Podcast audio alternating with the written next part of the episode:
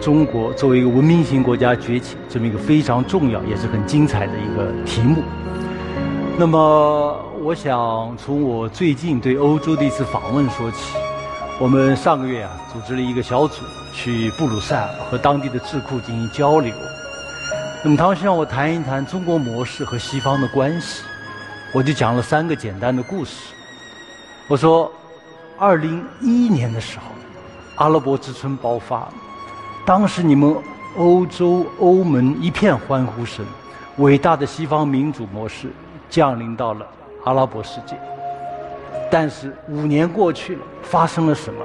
二零一五年，一百二十万中东难民逃离战火，逃离自己崩溃的家园，涌到了欧洲。今天把欧洲的政团搅得翻天覆地。欧洲此时此刻很多危机都和这个难民危机有关。我说，二零一五年中国发生了什么？中国是一亿两千万人次出境。一亿两千万人次拿着护照走出国门，这已经意味着什么？意味着中国今天已经创造了世界最大的中产阶层。背后是很简单道理：你西方这个模式，欧洲这个模式，在非西方世界，在中东没有成功，而中国模式在中国取得了巨大的成功。哎，我还补充了一下，我说你们欧洲老是在说中国人权不好。甚至用叫中国的人权每况愈下，哎，我说怎么可能呢？对不对？我只是个常识判断，一亿两千万人次中的百分之九十九点九九九都回到了中华人民共和国，他们怎么可能会回到一个没有人权的地方？怎么可能会回到一个叫做人权每况愈下的国家？不可能。英文叫做 the opposite is true，相反才是真实的，这是个常识判断。这我讲的第一个故事。第二个故事，我说二十五年前，当时苏联崩溃了，东欧崩溃了，欧洲西方的媒体一片欢呼声，伟大的西方民主模式降临到了铁幕国家。但是二十五年过去了，我们看一下前社会主义国家的表现和中国的成绩，一个天一个地，没法比。在苏联解体的时候。俄罗斯的经济规模比中国都大，现在中国的五分之一都不到。我就举一个简单的例子：中国今天的外汇储备到现在二零一四年四万亿美金，这是个什么概念？我今天的外汇储备这一项，就比整个前社会主义国家的 GDP 加在一起还要多，比你的经济总量还要大。这也是很简单道理，就你这个西方模式。在非西方国家，在前社会主义国家没有真正的成功，特别是用中国的标准来看的话，远远没有成功。而中国模式在中国取得了巨大的成功。那么第三个故事，我就讲中国和美国的比较。我叫三十年河东，三十年河西。我这里想用两个数据跟大家谈一谈我的一些看法。一个是我叫做中位家庭净资产。那么现在我们看到是二零一零年的时候。美国是七万七千三百美金，中位水平，百分之五十比这个高，百分之五十比这个低。中国的城镇的家庭净资产比它低大概一万美金，所以差距已经不是那么大了。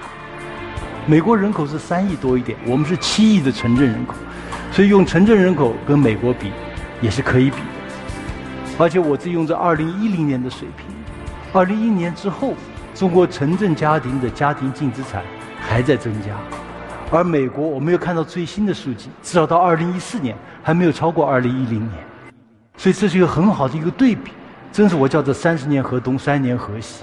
哎，那么另外这个指标，我想讲的就是自对自己国家的发展的方向是否满意。那么我用美国皮尤中心的这个材料，他每年在中国做大型的民调，在世界上几十个主要国家做同样的民调，做来做去，中国人。对自己国家前途是最乐观的，对自己国家发展方向满意度是最高的，所以我想再从另外一个角度说明了，就是我们国家这个相对的比较的成功，我觉得这个非常之重要。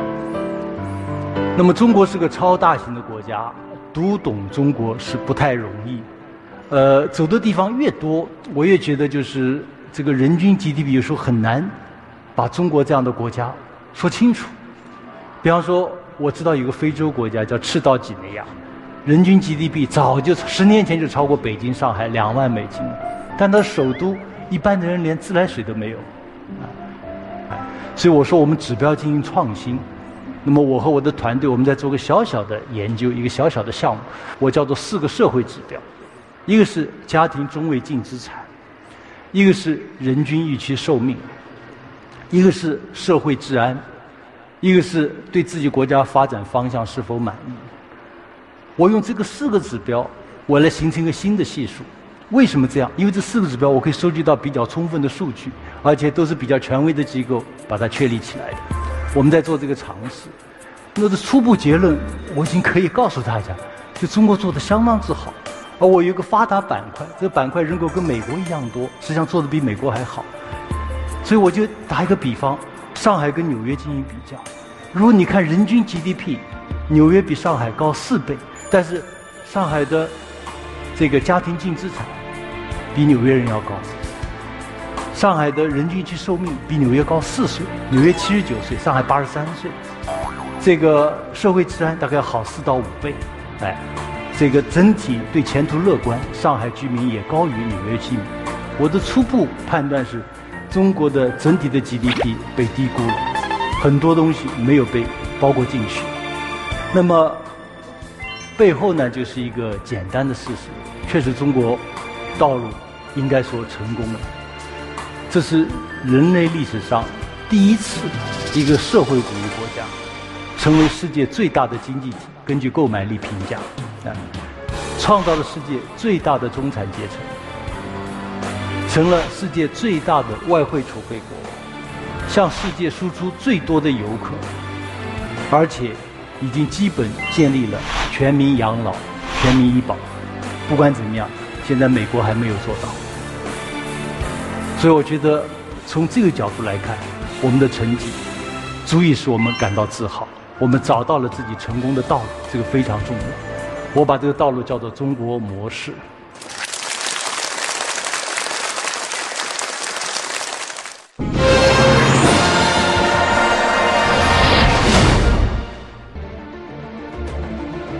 在张维维看来。相当一部分的西方学者仍是西方中心论和历史终结论的支持者，如知名美国政治学者福山，早在1989年就曾提出著名的历史终结论，认为西方式自由民主代表了人类历史的最高阶段，在这个意义上，历史终结了。究竟是历史的终结，还是历史终结论的终结？从布鲁塞尔到慕尼黑，从伦敦到巴黎，从阿姆斯特丹到开罗，从纽约到上海，走访百国的三十多年里，张维维与各国学者就被误读的中国道路、中国模式展开针锋相对的激烈辩论。这核心的东西是不会改变，也不应该改变。中国已经崛起到今天这个地步了，把这么精彩的一个中国。描绘成漆黑一团，国将不国了，我实在是看不下去。我觉得走得太远了，所以我觉得要把这个简单的事实讲出来。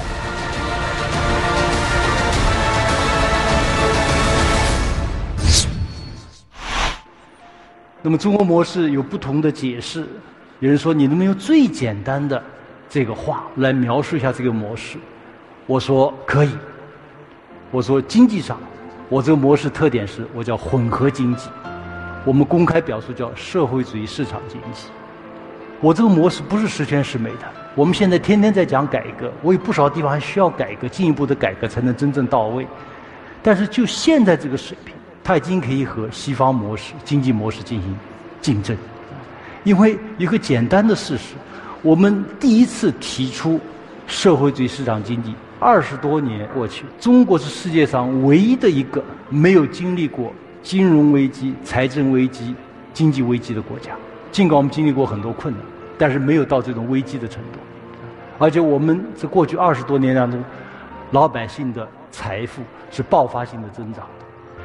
而西方模式，特别是经济模式、新自由主义经济模式，最大的问题就是，过去二十多年，绝大多数的。西方国家的老百姓的生活水平、实际收入没有真正的提高。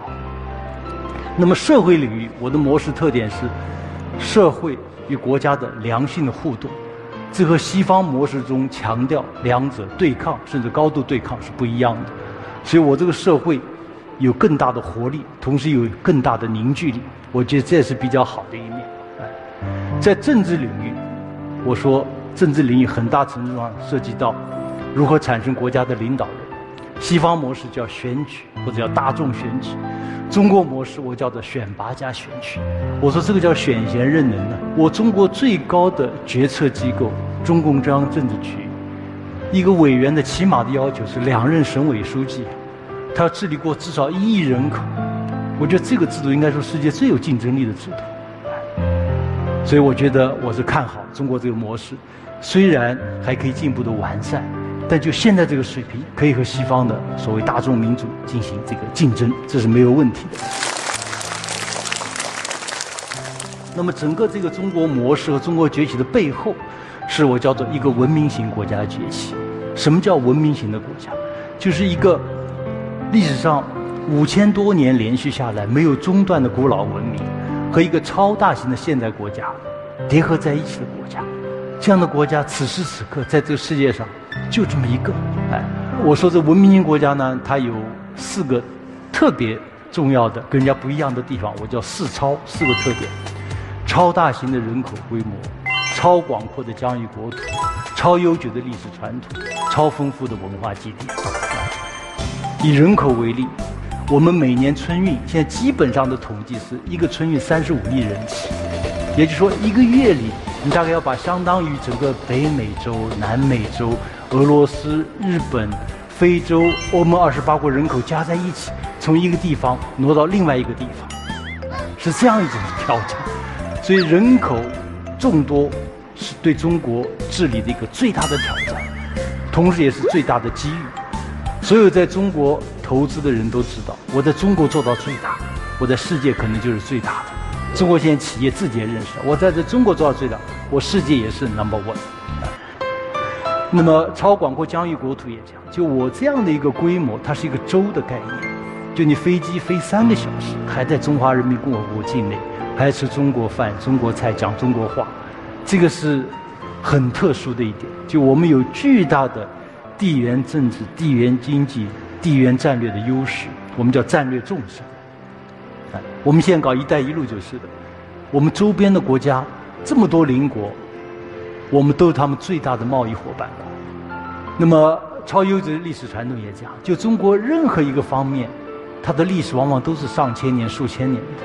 你比方说，我们政治治理的传统，我们有个叫民本主义传统，民为邦本，本固邦宁。就治理国家的时候，你一定要把改善老百姓的民生、老百姓的生活的方方面面放在第一位。这个传统。一以贯之，到今天还是这样的。那么，超丰富的文化积淀也是这样，就是我是一个百国之和的国家，这是我经常有概念。什么叫文明型国家？另外一个通俗的说法就是成百上千国家慢慢整合起来的。那么，这里还要谈到一个文明型国家的治理方式，它的传统就是不一样的。我叫做统一的执政集团，一直是这样的。啊，大部分时间是统一的儒家执政集团。过去两千多年都是这样的，哎，如果你一定要说一党制，我过去两千多年可能百分之九十五以上时间都是一党制，但是重要的是，在这个所谓的一党之下，我绝大部分时间四分之三的时间，中国是比西方更加发达的国家，这是一个基本事实，哎，现在很少有人质疑了。剑桥大学的教授李约瑟，毕生的经历研究这个中国古代的科技发明。他说：“人家老说中国是上千年的专制社会，他怎么可能呢？怎么能够解释数千年来中国在绝大多数领域的科技发明比我们多得多？另外就是郑和下西洋，你先仔细看一看，那是十五世纪上半叶，他的这个主力舰排水量比这个后来八十年之后的哥伦布发现美洲大陆的圣玛利亚号。”大一百倍，背后是工业能力的大巨大的这个差异，中国是远远领先的。那么，这样呢，我跟大家讲一个我去台湾访问的一个故事，也是一段回忆。就我第一次去台湾访问是一九九六年，当时啊，台北就像建一个地铁，他们叫捷运，从这个中正机场建到台北市中心，五十一公里，但是二十年过去了，到今天还没有建成。期间，我看到报道是台湾已经换了十三个交通部长，大部分都是政治任命。这个二十年间，中国大陆发生了什么？我们建成世界最大的高速公路网，我们建成世界最大最好的高铁网，我们建成了世界上最多的地铁。上海现在从零开始，现在是六百八十八公里，世界最长的地铁线，城市地铁线。当然，我们这过程中也有自己的问题，有的还不少，但是我们的成绩远远大于我们的问题，我觉得这里要加以充分的肯定。在这样的一种我叫做制度绩效的落差面前，我们有些人还是认为啊，台湾这个制度代表中华民族的未来。我说这叫是严重的脑残，或者严重的脑子进水，缺少起码的实事求是。那么最后呢，我想讲我的一个结论，就是一个国家的崛起啊，它背后是一个逻辑的。如果你们看西方的大部分的解读中国的逻辑，叫做历史终结论的逻辑，就是所谓叫极权主义到威权主义，威权主义到民主化，这个逻辑来读中国的话，总是误读和读错的。一个文明性的国家崛起有它自己的逻辑，这逻辑是不一样的。它是怎么样一个逻辑呢？就历史上我是领先西方的。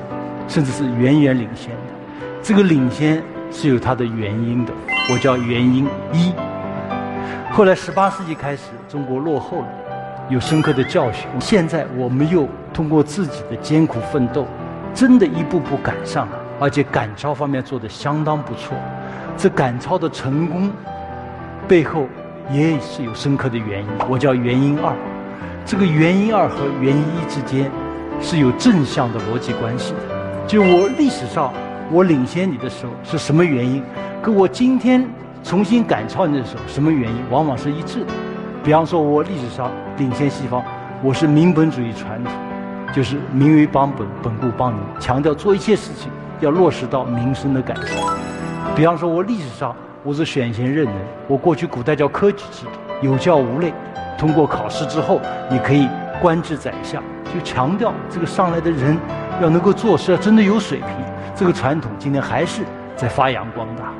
所以我想是这样一种逻辑，解释了中国的崛起和其他国家不一样的崛起，和西方不一样的这个逻辑。中国人你要自信，这我经常讲的七个字。